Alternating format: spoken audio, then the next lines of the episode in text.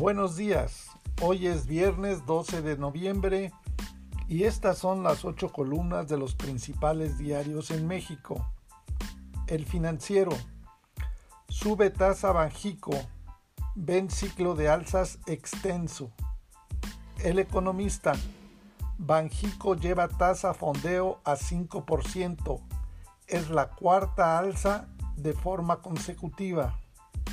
Uno más uno. AMLO regaña a titulares de salud e INSABI.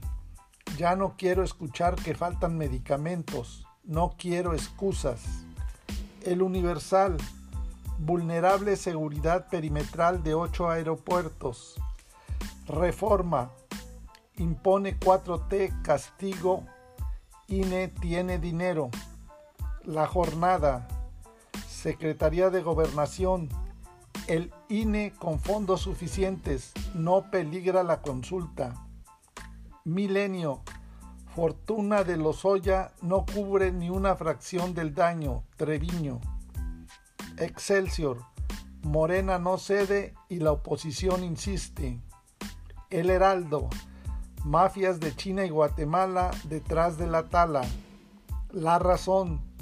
Diferencias entre líderes fragmentan caravana y deja al garete a contingentes. Publimetro.